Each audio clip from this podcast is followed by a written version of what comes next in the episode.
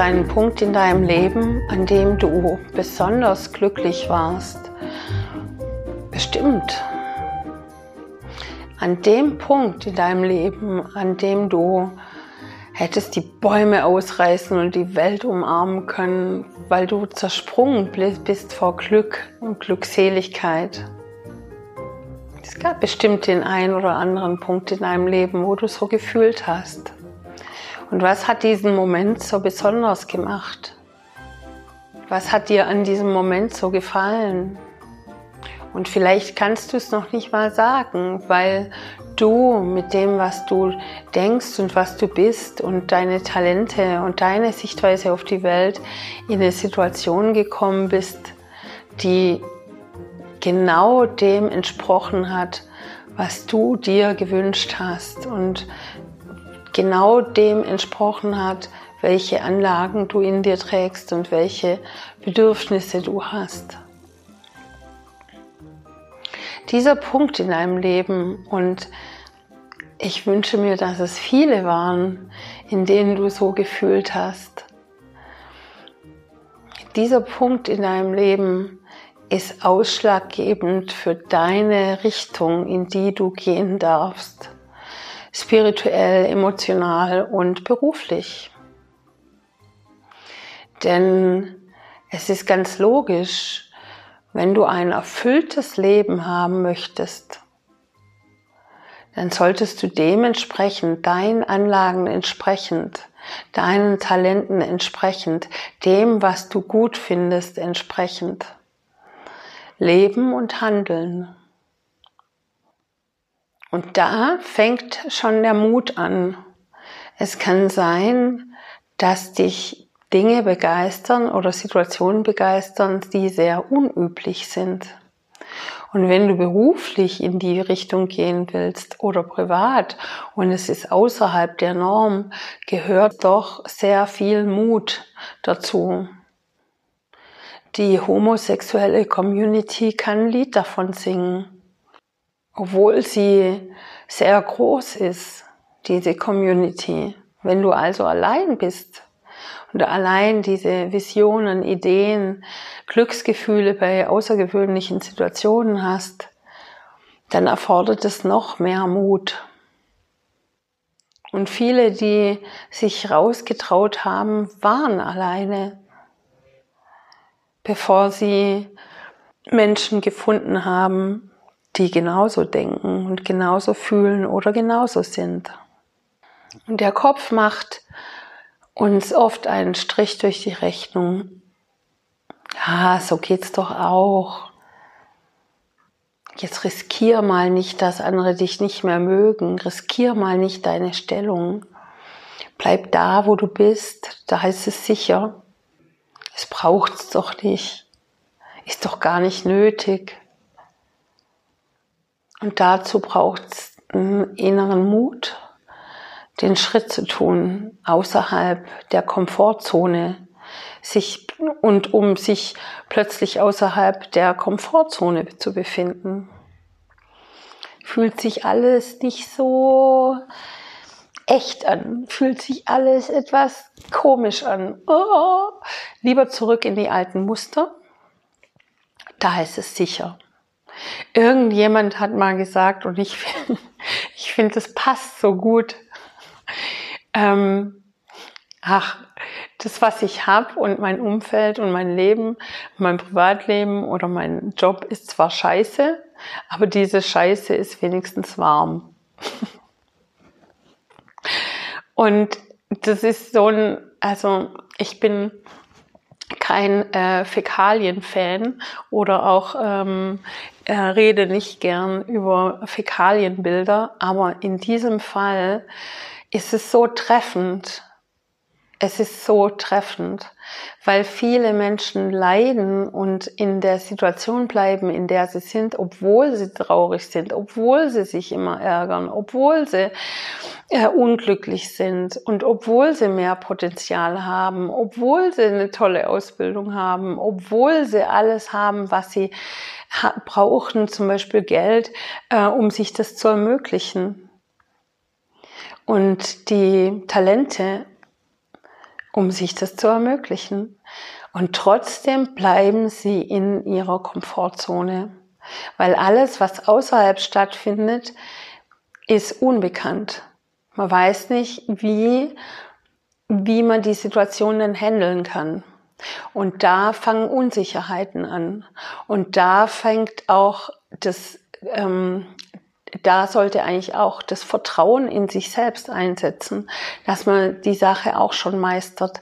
Aber das ist, und es hat auch was mit Integrität zu tun. Wenn du für deine Werte einstehst, no matter what, und ungeachtet der Konsequenzen im Vertrauen und mit der Zuversicht, dass du das schon schaffen wirst. Aber so geht's nicht weiter.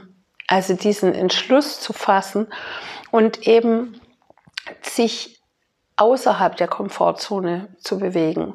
Und es fühlt sich komisch an, es fühlt sich vielleicht erstmal falsch an, aber es ist das Richtige zu tun.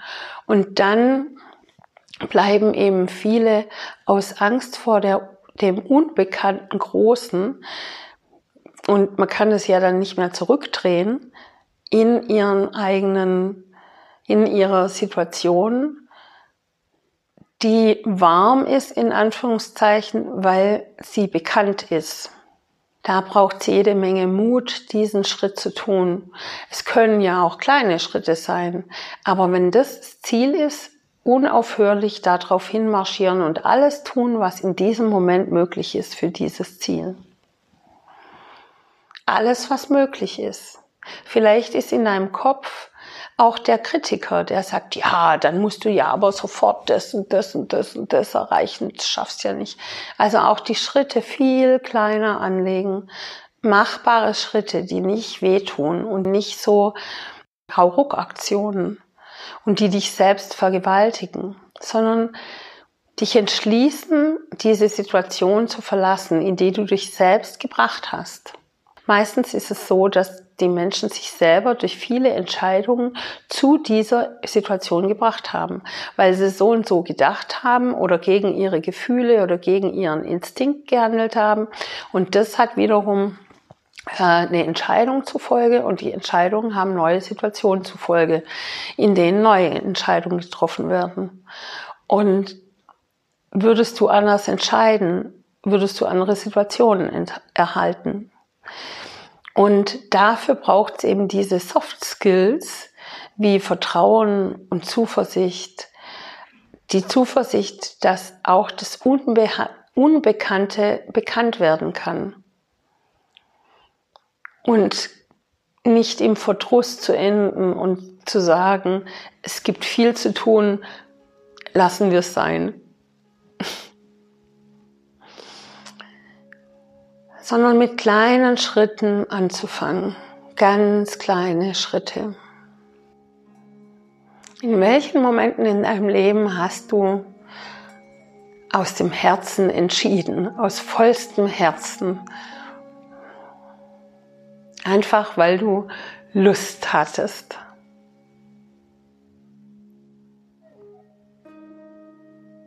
Und in welchen Momenten hast du aus dem Verstand entschieden? Für die Sicherheit, für deinen Ruf, um keine Angst zu spüren.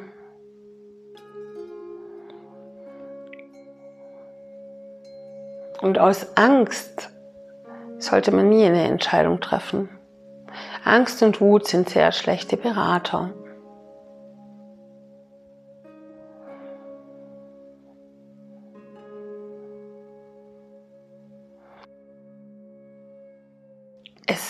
Hat so viele Ebenen und dieses Thema ist so komplex und aber der erste Schritt ist immer innezuhalten und zu spüren, anzunehmen und dem Herzen zu folgen heißt nichts anderes als deinen Instinkten zu folgen, deinen Eingebungen zu folgen, dem zu folgen, was dir Freude macht, worauf du Lust hast und auch im Beruf. Ich bin überzeugt, dass niemand in dem Beruf exzellent werden kann. Also gut vielleicht ja, aber nicht exzellent, wenn es nicht seine Leidenschaft ist. Aus Leidenschaft machst du so viel mehr und arbeitest ähm, die Nächte durch und interessierst dich noch mehr und du tauschst dich mit Menschen aus. Du nimmst selbst an Workshops teil, du liest Magazine drüber, du machst deine eigenen Projekte und egal ob es Geld gibt oder nicht, das machst du einfach, weil es dich, weil es deine Leidenschaft ist, weil es dein Bedürfnis ist. Wenn einer überhaupt diesen Job nicht mag, den er macht, dann muss er sich zwingen und dann macht er nur das Nötigste. Und so geht er nicht in einzelne Tiefen und Verästelungen, sondern er bleibt an der Oberfläche. Und so kann jemand nie qualitativ exzellent werden. Und deswegen ist es so wichtig, dass das, was gefüttert wird, wo Energie reingeht, dir auch Freude bringt und Erfüllung bringt. Und vielleicht nicht während des Tuns, aber vielleicht auch hinterher erst. Vielleicht während des Tuns und nicht mehr hinterher, vielleicht beides.